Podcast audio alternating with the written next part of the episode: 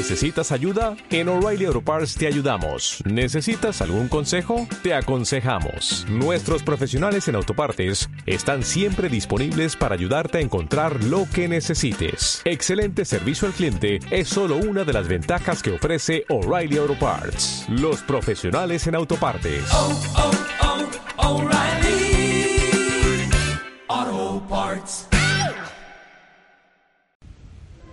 Serás una bendición. Génesis 12, 2.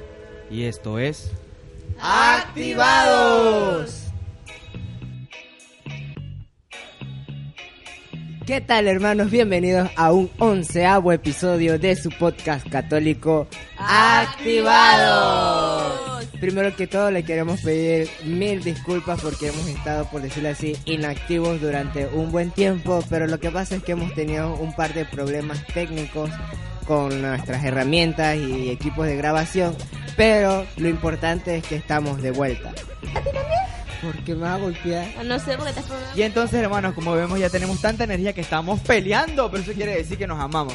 Pues esta semana traemos pues música, recomendaciones, un- alguna película y en principal, catolizándote, uno de los sacramentos más importantes. Oye, ese catolizándote va a estar demasiado bueno porque tenemos invitados internacionales. Tenemos invitados de, de Dominicana, Guatemala, se podría decir así. Y de Panamá, España, también se podría decir así. Así que ustedes van a ver que ese catolizándote está en bomba. Y bueno, una vez más, estamos aquí, los saludamos desde la parroquia San Juan Bautista de la Salle y Santa Mónica.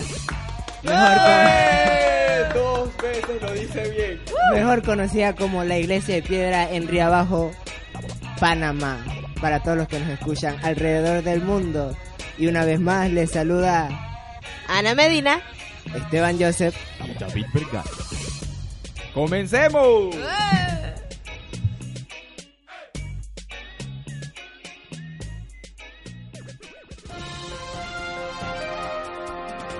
y en las noticias.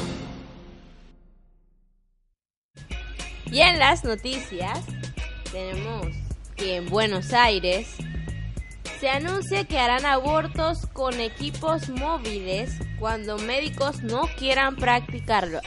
Y dice, la provincia de Buenos Aires en Argentina anunció que implementará un equipo móvil para practicar abortos, allí donde los médicos, avalados por el derecho a la objeción de la conciencia, se niegan a practicarlo. Así lo anunció el Ministerio de Salud de la provincia de Buenos Aires a través de su titular, Alejandro Colla, que indicó que este equipo móvil de emergencia funcionará en los casos de aborto no punible.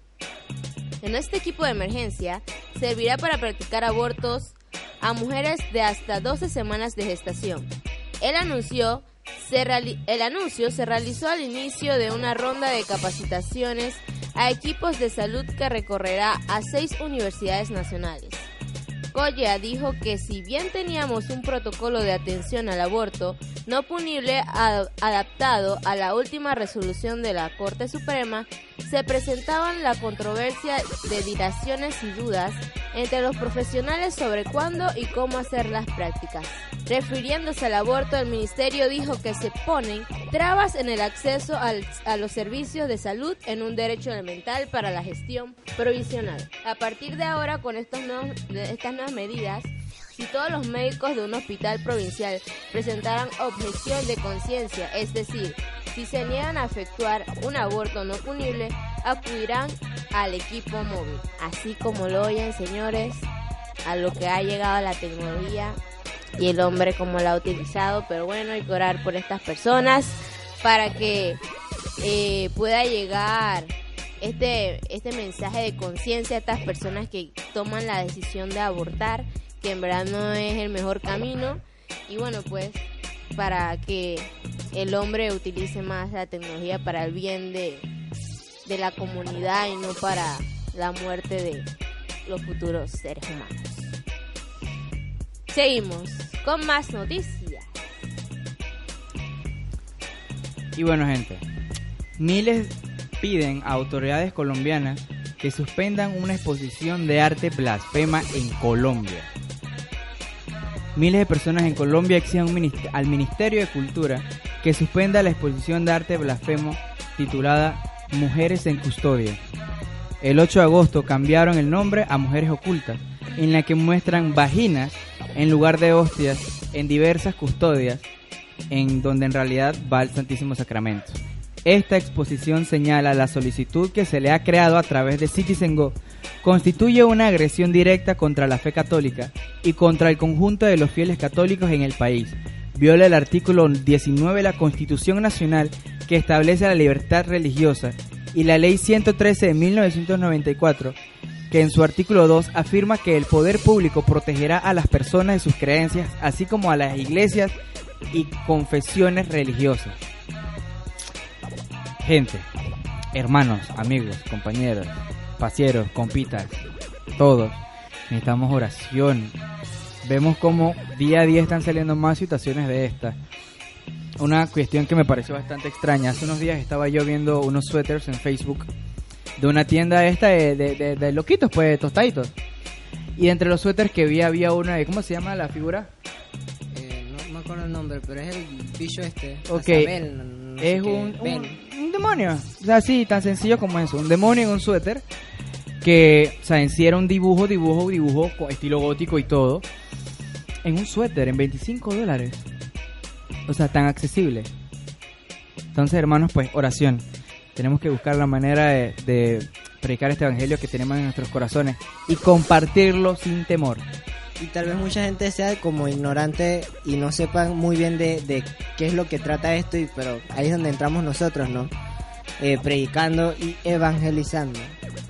Y de última noticia tenemos que el Papa Francisco pide, o no, dice, persecución de cristianos en Irak ofende gravemente a Dios y a la humanidad. Concluido el rezo del Angelus, el Papa Francisco hizo un nuevo llamado a la paz en Tierra Santa y en Irak y aseguró que la violenta persecución que sufren los cristianos en ese país ofende gravemente a Dios y a la humanidad. En declaraciones a CNA, agencia hermana en inglés del grupo Así Prensa, el 8 de agosto, un sacerdote que se identificó como el padre Nawar, original de Karakoch, en Irak, consideraba la capital cristiana de Irak, lamentó que más de 10.000 cristianos han abandonado esta ciudad desde la noche del miércoles, en que fue tomada por las fuerzas del Estado Islámico de Irak y el Levante, que en sus siglas es conocida como ISIS. Muchos de estos cristianos que escapan de la persecución de extremistas islámicos van a pie sin comida, dinero ni agua. Así fue como dijo el padre Nawar. Es muy triste, hermanos, lo que está pasando en alrededor del mundo, especialmente en lo que es del lado del Medio Oriente, en Irak, en Gaza. Y sé que desearíamos hacer tantas cosas por ayudar, pero lo único que nos queda en nuestras manos es orar, pues. Como así había dicho David, lo único que tenemos en nuestra posición eh, como arma es la oración. Porque niños están siendo asesinados, mujeres están siendo violadas, eh, son vendidas como esclavas, los papás los ejecutan. Eh, vemos que a las casas de los cristianos le ponen un símbolo que hay, donde dicen que ahí vive un cristiano y si no se van del país entonces los matan o se tengan que convertir al Islam. Así que mucha oración, mucha oración. Una cosa que quería comentar. Cuando yo vi por primera vez estas noticias, o sea, que comenzaron a salir, eh, yo me puse a ver que no es, no, esto no es algo nuevo, esto ha pasado muchas veces antes, solo que no se estaba informando tanto, pues gracias a las redes sociales hoy en día nos enteramos de muchas cosas a la vez, antes que salgan las noticias incluso. Y yo me decía que por qué no iba allá y pateaba un par de nucas o mataba a alguien. Pero al final, pues es Dios quien se encarga de ellos. Y pues a Dios gracias que hay hombres que son fieles a su fe y aman al Señor y están con Él hasta el último momento de sus vidas. Entonces también oremos por sus almas, oremos por esos niños, por estas madres, por estas familias que se han desintegrado, por esta absurda, por decirlo así, guerra o lo que sea exactamente. Y oremos pues, oremos por la paz de este mundo, no solo por lo que está pasando allá, sino en todo lo interno de nuestros propios países. Y bueno, esto ha sido todo por hoy en las noticias de la semana y continuamos con nuestro tema central en Catolizándote. Te, te. Y bueno, hermanos, hemos llegado a la parte central de todo este podcast, acatolizándote.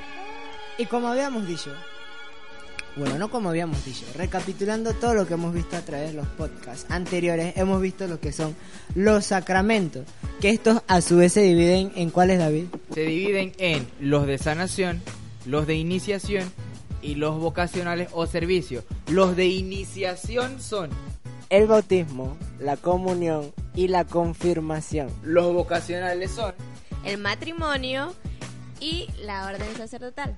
y los de sanación son la unción de los enfermos y la confesión. Pero hoy, en, hoy y el próximo podcast estamos hablando de los de vocación o servicio, que son el matrimonio y la orden sacerdotal. que es lo que hablaremos el día de hoy, como había dicho David. Después que nos bautizamos y nos confirmamos, tenemos en nuestra vida como cristianos dos caminos. Que ahí es donde entra entonces lo que es eh, la vocación, que es un tema que hablaremos más adelante en concreto, en, en qué trata, pero así en superficialmente la vocación no es más que el proceso de discernimiento, es decir, de reflexión en la que nos ponemos a hablar con Dios para que Él nos diga qué es lo que realmente Él quiere de nosotros. Ya sea que nosotros le sirvamos como religiosos o religiosas, que le sirvamos en la soltería o que le sirvamos eh, a través de un matrimonio. Eh, eh, según el Yucat, que es el catecismo para los jóvenes de la Iglesia Católica, dice que ambos sacramentos, tanto el del matrimonio como el de la orden sacerdotal, tienen algo en común, que estas están ordenados a otras personas, ya que nadie se ordena para uno mismo y tampoco nadie contrae matrimonio solo para sí mismo. Tanto el sacramento del orden sacerdotal como el sacramento del matrimonio deben construir el pueblo de Dios.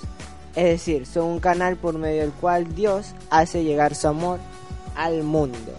Y bueno, ¿quién puede recibir el sacramento del orden? Puede ser ordenado válidamente como diácono, presbítero y obispo.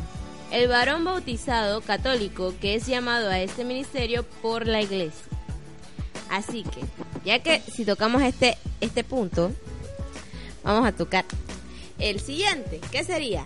Es un desprecio a las mujeres el hecho de que solo los varones puedan recibir el sacramento de la orden.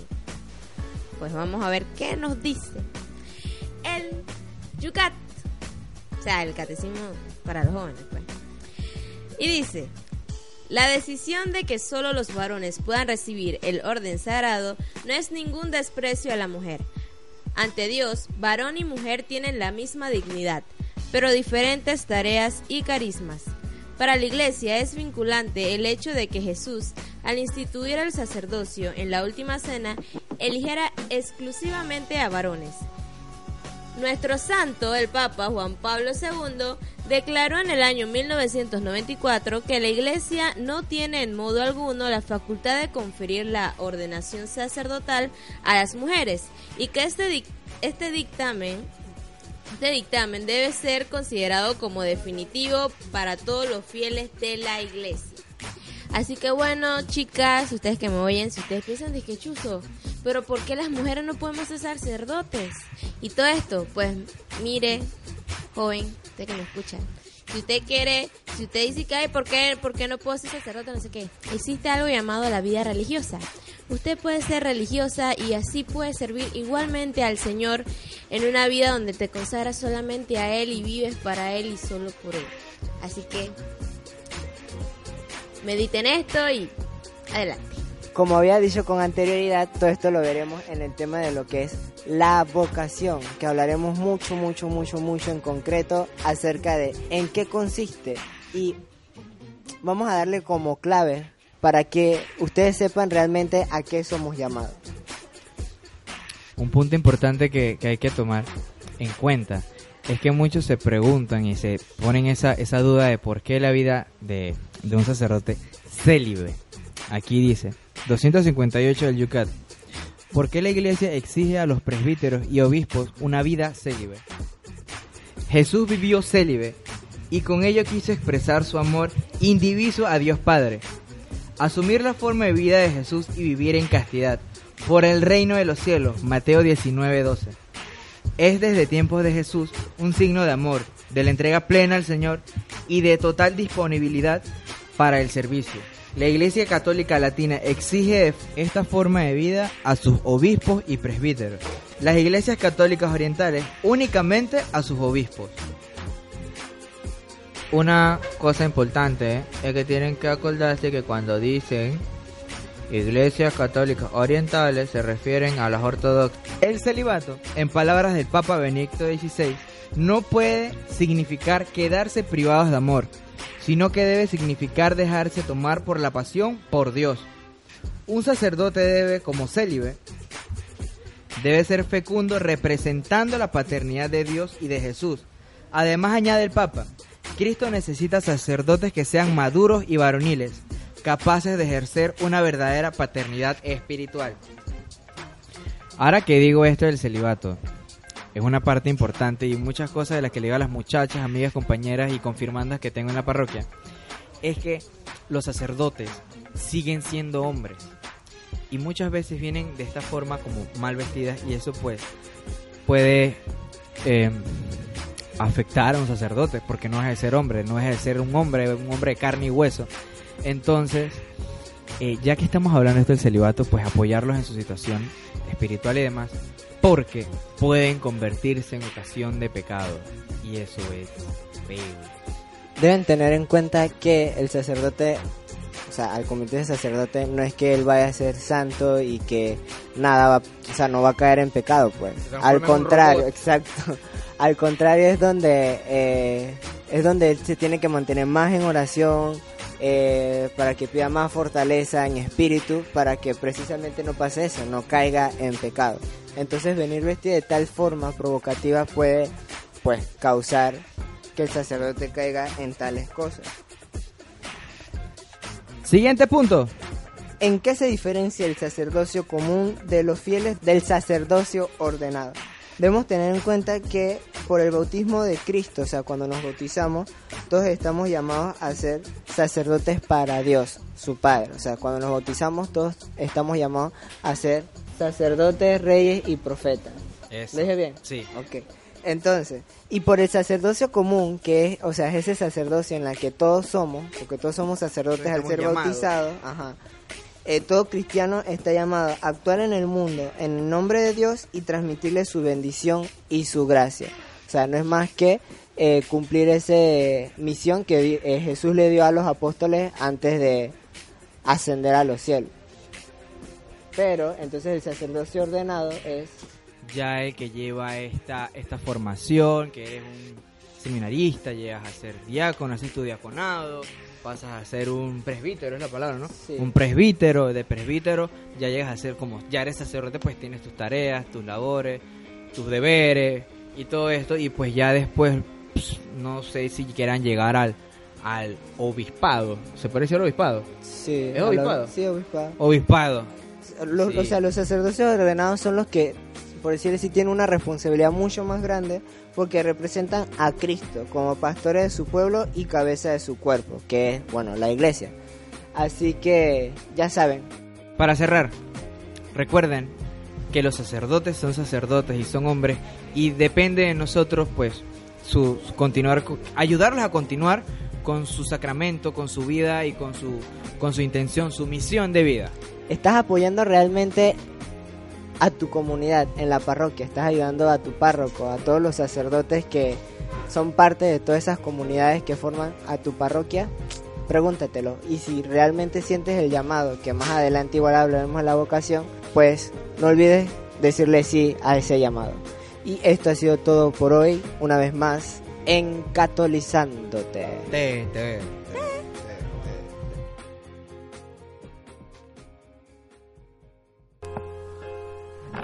Bien, pues yo soy el padre Lucas Ortiz de la Rosa, soy de la República Dominicana y soy Agustino Recoleto. Para mí es un placer compartir con ustedes pues mi experiencia como sacerdote o mejor dicho compartir con ustedes el que el Señor me haya llamado. Ustedes me preguntan que cuando descubrí mi llamado al sacerdocio, pues aunque yo soy relativamente joven, con 36 años, pues yo podría decir, pues mi vocación fue descubierta o la descubrí bastante cuando era pequeño todavía. Yo todavía era un niño de unos 8 años. Mi familia es una familia creyente, muy creyente, muy de iglesia. Y bueno, desde pequeño a mí me llevaban a la iglesia. Desde pequeño pues yo estaba metido en las actividades de la iglesia. Y alrededor de los 8 años yo recuerdo más o menos que yo tenía uno de los hermanos que estaba muy metido en la iglesia, él me lleva unos 10 años. Él era un joven muy comprometido y estaba trabajando en la catequesis y eso, pues uno de los sacerdotes un día se le ocurrió preguntarle a él que si él no quería ser sacerdote. Eh, en ese tiempo mi hermano llevaba ya, estaba, mejor dicho, con novia y todo, ya tenía planes de, de eso, de, vivir su vida no como sacerdote, sino de vivir su vida como eh, en el matrimonio. Y mientras el sacerdote le preguntó a, a, mi hermano, pues como él estaba comprometido, aquel niño que era yo, pues yo dije, pues yo sí que quiero ser sacerdote.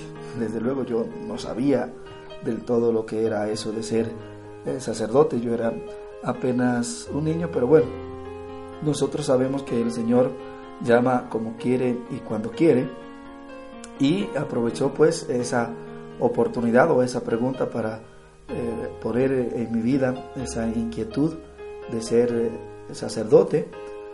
Yo vivía en una parroquia Agustino Recoleta y desde luego como la parroquia era Agustino Recoleta, pues eh, siempre estábamos en contacto con los sacerdotes agustinos recoletos y bueno, pues eh, esa inquietud de ser sacerdote que yo manifesté en ese momento, pues siguió siempre en mi vida. Y yo recuerdo que cuando cumplí 14 años, pues los sacerdotes de mi parroquia me invitaron a una convivencia en el seminario que nosotros los agustinos recoletos tenemos en la República Dominicana. Y bueno, pues nos pasamos un fin de semana con otros chicos que también estaban interesados en la vida religiosa y sacerdotal. Y en esa convivencia, pues para mí fue una alegría compartir con ellos, compartir experiencia, ver y, vivir un poco la vida Agustino Recoleta, conocer el carisma Agustino Recoleto. Yo recuerdo que quedé encantado en esa convivencia, me invitaron a una segunda convivencia ya de una semana y después pues, me invitaron a otra ya para decidirme si ya quería yo entrar al seminario y efectivamente pues yo tenía siempre esa inquietud y el ver la vida de los agustinos recoletos pues para mí fue muy fácil decidirme entrar al seminario así que yo entré al seminario cuando tenía 15, 15 años porque fue ese proceso fue un proceso de un año en el que yo estuve conociendo los agustinos recoletos y ellos pues también estaban descubriendo si ciertamente pues esa inquietud mía era verdadera. Así que a los 15 años yo entré al seminario y bueno, pues como todos sabemos, el, estar en el seminario y en esto de descubrir la vocación es un proceso. Comenzó ahí un proceso de discernimiento, de estudio y de discernimiento para ver si realmente la vida religiosa y sacerdotal era lo mío. Y bueno, pues eh, durante toda mi vida y mi proceso de formación, pues desde luego que siempre me fue encantando cada vez más, cada vez más me fui enamorando de la vida religiosa y sacerdotal. Así que durante el proceso, yo como entré tan joven al seminario, pues tuve un proceso bastante largo de unos 13 años de formación y entonces pues desde luego que eh, en ese proceso fui descubriendo que realmente el Señor me ha estado llamando a la vida religiosa y sacerdotal y efectivamente pues aquí estoy sirviendo a la iglesia mm, como un sacerdote agustino recoleto. Desde luego que siempre respondiendo a esa llamada que el Señor siempre nos hace a nosotros, que principalmente siempre es de ser cristiano, de ser sus seguidores. Ustedes me preguntan que cómo es un sacerdote agustino recoleto. Bueno, pues mm, desde luego que nosotros como agustinos recoletos eh, formamos parte de una congregación, de una orden, de Agustinos Recoletos, que desde luego pues vivimos nuestro encuentro personal con el Señor y nuestro servicio a la iglesia al estilo de San Agustín. De hecho, pues nos llamamos Agustinos Recoletos precisamente por eso, porque vivimos nuestra vida eh, religiosa y nuestro encuentro personal con el Señor al estilo de San Agustín, que era un hombre pues inquieto, buscador, con un corazón inquieto, buscando siempre a Dios, como decía él, a Dios se le busca para encontrarlo y se le encuentra para seguirlo buscando. Y efectivamente, pues nosotros los agustinos recoletos nos caracterizamos por eso, porque desde luego primero tenemos un encuentro personal con Cristo y lo buscamos para encontrarlo, lo encontramos para seguirlo buscando, no nos cansamos de buscar y de encontrarnos siempre con el Señor. Como Agustino Recoleto, pues servimos donde la iglesia nos necesita y como Agustinos Recoletos, pues, eh, pues vivimos una vida de intimidad y de encuentro con el Señor. De hecho, la recolección o el surgimiento de nuestra orden de Agustino Recoleto precisamente fue con ese deseo que tenían muchos religiosos allá en el siglo XVI de tener un encuentro más cercano con el Señor, de no dedicarnos tanto a las cosas de afuera, sino más bien pues volver a lo que San Agustín nos decía, busca en tu interior, en, en tu interior existe la verdad, en el interior nuestro está Dios, pues eso eh, una característica de nosotros, eso, el buscar la interioridad que San Agustín tanto eh, nos insiste.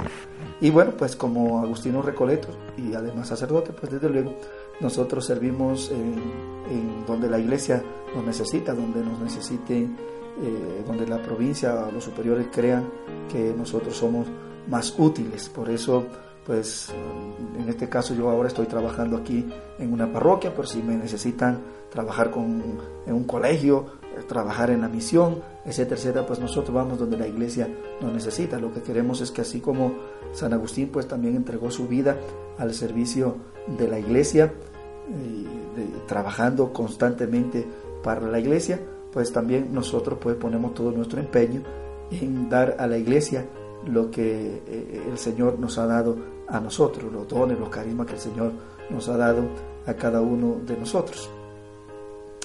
Me piden ustedes que le dé algún consejo a los jóvenes para que ellos puedan encontrar su vocación.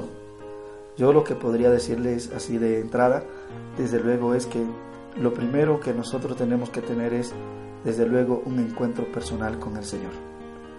Todos nosotros estamos llamados al seguimiento del Señor. El Señor todos los días nos llama a nosotros a seguirle.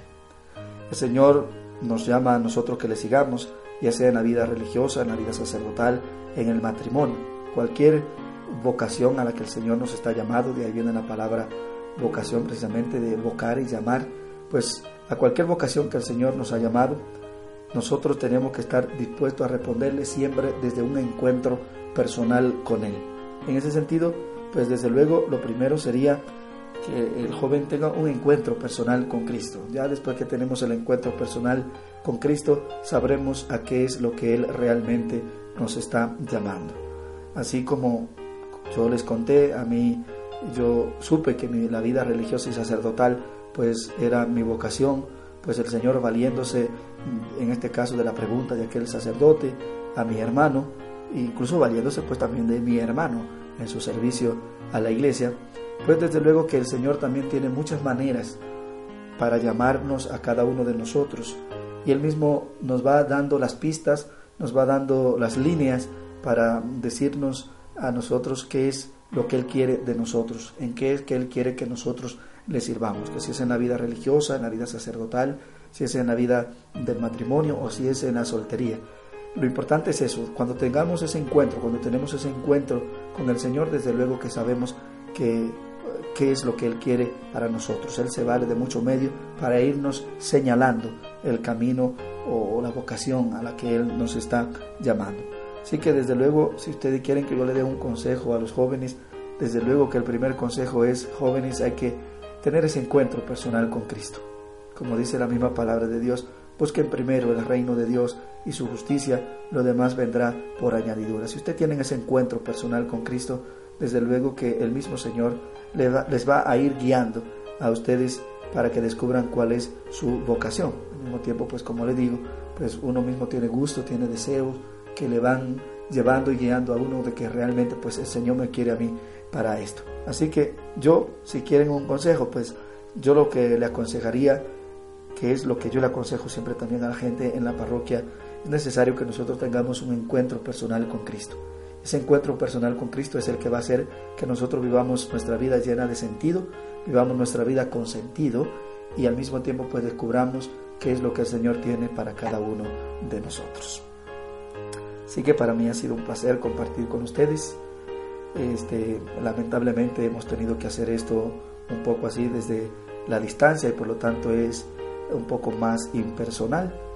Eh, a lo mejor seguro ustedes tenían alguna otra pregunta por ahí que hacerle, pero bueno, lo importante es que podemos compartir y decirle pues que así como yo encontré que mi vocación era la vida religiosa y sacerdotal, vivo plenamente feliz mi entrega al Señor, desde luego que a ti joven, tú te puedes encontrar también con el Señor y vivir plenamente tu encuentro con Él y vivir plenamente tu vida, teniendo siempre al Señor como el centro de tu vida. Desde aquí pues, un poquito desde la distancia, desde aquí, desde Guatemala, pues les doy a todos ustedes que están escuchando este programa mis más cordiales saludos y muchas bendiciones. Y a ustedes jóvenes de este programa les animo a que ustedes sigan también hacia adelante entregando esos dones y talentos que el Señor les ha regalado para el servicio de su reino. Pues ustedes también son constructores del reino de Dios aquí en la tierra. Que el Señor les bendiga grandemente.